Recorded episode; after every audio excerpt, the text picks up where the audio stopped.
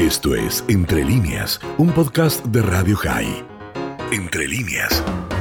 Y yo le decía ayer que en momentos de incertidumbre es bueno ir a las fuentes y para ir a las fuentes también ir a los maestros, que son aquellos que nos pueden enseñar con profundidad sobre las mismas. Vamos a poder dialogar unos minutitos con uno que habitualmente tenemos en Radio High, que se ha dedicado toda su vida a la educación, de distintas maneras, pero siempre en la educación, porque un Rab es fundamentalmente un educador. Y me refiero al rabino Yerachmiel Barilka, que está con nosotros desde Israel. Yerachmiel, ¿cómo estás? Buen día aquí en Buenos Aires. Buenas tardes para vos. Boker Tov para todos argentinos que nos están escuchando. Como bien dices, Miki, estamos aquí ya de tarde. Baruch Hashem, todo en orden por aquí. Bueno, te digo nada más que no solo argentinos, vas a tener bolivianos, ecuatorianos, guatemalteses. ¿Qué más vimos hoy que teníamos? Bueno, gente del interior de la República Argentina y de otros lares, ¿eh? también Israel. Así que en este pequeño... Bueno, pero para la mayoría, para la mayoría que tengan unos muy buen día y empiecen el día muy bien y finalícenlo muy bien. Eh, en eso estamos. Yerachmiel, eh, seguramente escuchaste de, la disputa, la pelea y todo lo que aquí da vuelta con el tema de la educación, educación presencial o no presencial, chicos en las escuelas o no en las escuelas, una situación muy difícil que tiene que ver obviamente con esta pandemia y esto no es buscado por nadie, pero más allá de la decisión formal, yo quisiera que pudieras eh, decirnos y, de alguna manera darnos un panorama de lo que significa para la cultura judía la educación de nuestros jóvenes. Bueno, el, pueblo judío tiene una tradición educativa tan antigua como la propia historia del pueblo. Desde el comienzo mismo de su identificación como una entidad distinta, nosotros hemos contribuido no solo al avance de nuestra propia educación, sino también, queriéndolo o no, a la del mundo en general. Voy a dar algunos ejemplos eh, para ser lo más breve posible. Podríamos citar la educación moral, espiritual y del carácter a través de la familia y la comunidad, descritos en el libro de Michelet de Proverbios que lamentablemente pocos leen.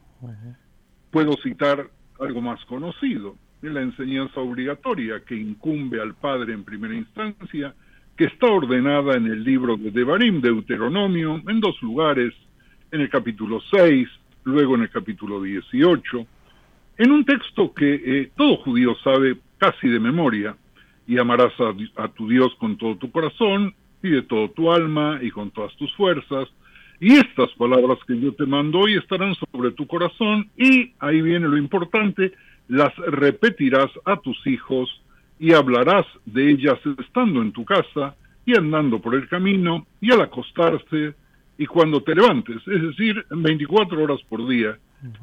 Y en otra fuente, eh, esta vez del libro de Shemot, de Éxodo, relacionado con Pesach, con la Pascua, Dice, y lo contarás todo el fenómeno del éxodo y de la libertad en aquel día a tu hijo diciendo, se hace esto, todo el ceremonial, con motivo de que Dios hizo algo especial con nosotros cuando nos sacó de Egipto. Esto es por un lado. Por el otro, si me permites un segundito más, eh, quiero recordar a nuestros amigos que nos están escuchando que la asistencia escolar obligatoria ya fue decretada por Shimon Ben en el año 75 antes de la era común y fue refrendada por Yoshua Ben Gamla en el año 64 después de la era común. Hagamos el cálculo de cuántos centenares de años, dos milenios, de que eso comenzó. En años recientes, educadores han llegado a reconocer, educadores no judíos, que la, han llegado a reconocer que la educación judía antigua anticipó y sin duda influyó indirecta y remotamente en la educación moderna. Un estudio realizado en Estados Unidos citó el Talmud de Babilonia como la autoridad para saber el tamaño máximo de una clase que debía ser de 25 alumnos, y eso dice el Talmud Bababatra 21a. Y la misma fuente requiere, según la ordenanza de Yoshua Ben Gamla, que los niños comiencen la escuela entre los seis o siete años y hay antecedentes todavía de que eh, hay que empezar la educación antes eh, y eso aparece en el Tratado de los Padres. Eh, y por último, para no, no prolongarme, la educación para adultos también fue rastreada por historiadores modernos de la educación y encontraron que en el Beit Midrash, en la casa de estudios de los tiempos del segundo templo, ya era una costumbre muy, pero muy concreta que los adultos estudian. De otras maneras, dicho en otras palabras, nosotros tenemos un compromiso vital con la educación, en la cual no podemos encontrar paréntesis, no podemos encontrar recreos, no podemos encontrar asuetos, no podemos hacer huelga. ¿Por qué? Porque independientemente de ser un principio inalienable de los niños y de los jóvenes, es una obligación imposible de ser renunciada de parte de los adultos y de parte de las autoridades, Miki. La verdad que escuchándote recordaba obviamente las citas y, la vida judía misma, ¿no? Donde, como bien has dicho, la educación y el estudio es un permanente. Talmud Torah que Neget Kulam. El estudio es, equivale al cumplimiento de, de todos los preceptos de alguna manera porque lleva al cumplimiento, pero además es una actitud de vida central. Voy a recordar algo que seguramente algunos oyentes han visto en estos días, por ejemplo, la serie Stiesel, que está tan de moda, y, ahí se ve como eh, permanentemente un judío, no importa la edad, está con los libros, está estudiando, y, y para estudiar se puede hacer solo y se puede clásicamente, por lo menos con una pareja generalmente equivalente, ¿no? Con alguien que pueda ser tu tu par para estudiar los textos. Digo, esto está tan en el centro ¿no? de, la mirada de la, de la cultura judía. Quisiera que, que, lo reafirmaras un poco más, aunque lo dijiste tan claro, Yerajmiel. No, pero la cosa va más allí, porque el fuerte énfasis y la alta valoración que hemos otorgado históricamente al aprendizaje Fíjense, mis queridos amigos, fíjate, Miki, crearon una conciencia y coherencia comunes que aseguraron nuestra supervivencia como grupo a pesar de la amplia dispersión por todos los países del globo. Y incluso en nuestra época, cuando hay una dispersión de judíos a áreas urbanas de naciones capitalistas avanzadas, que han eh, tendido a debilitar la influencia de la educación religiosa, el único lazo que permite la continuidad como grupo, que permite afirmar la identidad, que permite encontrar una luz que lleve a las personas a hacer el bien, nada más y nada menos, es exclusivamente la educación. Por lo tanto, nosotros podríamos eh, hablar del tema horas y horas eh, sin cansarnos, porque nosotros si estamos donde estamos, si existimos como existimos, y eso es válido para todas las naciones. Es válido para afirmar los criterios éticos, es válido para aprender las, las artes y las habilidades para trabajar y para poder subsistir. Es importante como lazo y relación con el pasado y es muy importante y es fundamental para poder tener una visión del futuro que nos, que nos proponemos. Y eso es válido en todas las naciones, en todos los credos y en todos los tiempos. Es un aporte nuestro que eh, nosotros a veces mismos no somos capaces de reconocer su amplitud y su importancia. Mm.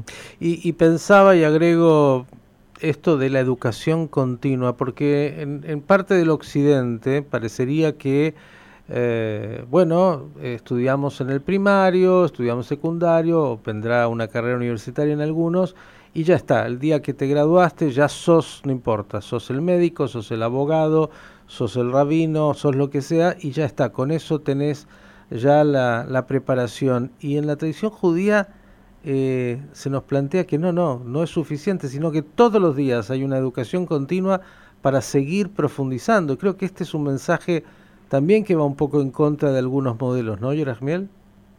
No, lo que sucede es que nosotros estamos en estos momentos en un reduccionismo educativo. ¿Qué significa un reduccionismo educativo?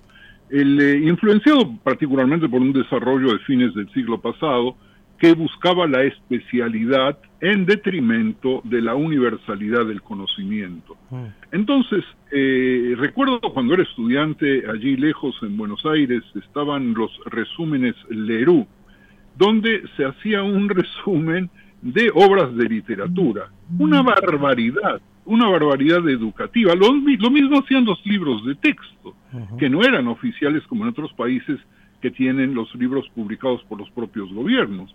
Nosotros debemos volver a leer la fuente y no el resumen de la fuente.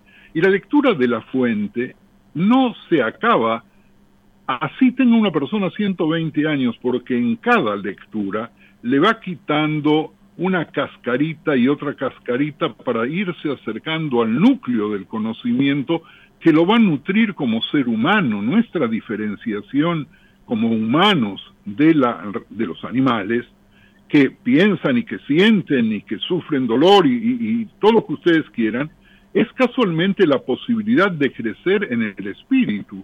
Y ese crecimiento, si se detiene un solo instante, se va para atrás no es que queda estático. Lo que yo aprendí de, la, de hacer la, eh, algún operativo matemático como la raíz cuadrada, eh, yo ya no lo sé hacer hoy, obviamente, y tampoco lo necesito. Pero cuando lo aprendí, me dieron una llave para descubrir la verdad. Y cuando tomo un texto del Talmud, cuando tomo el texto del Tanaj, empezando por ahí, y lo leo y lo vuelvo a leer y lo vuelvo a leer, descubro ante mis ojos algo nuevo, siempre algo nuevo. Y si algo me permite mantener mi pensamiento joven es exclusivamente a partir de la lectura, no a través de un elixir ni de ninguna medicina. El hecho de que ya en, el en la época del templo existía el Beit Midrash, cuya estructura se va manteniendo hoy mismo también. No hay una sinagoga que merezca llamarse sinagoga, que no tenga cursos desde la mañana a la noche en su Beit Midrash. No hay un hogar judío que se precie como tal, que no tenga libros, aun cuando los libros se escribían manualmente sobre pergaminos y eran carísimos, nosotros teníamos esos rollos que volvíamos a leer una y otra vez y aprendíamos desde pequeños a escribir para poder seguir leyendo y seguir profundizando.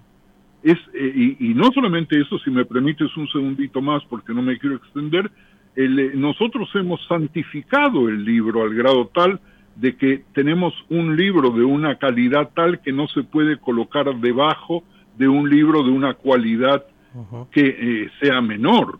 Es decir, que tenemos un respeto especial, que tenemos un respeto especial incluso por las hojas desgastadas de los libros que nosotros tenemos la obligación de cuidar.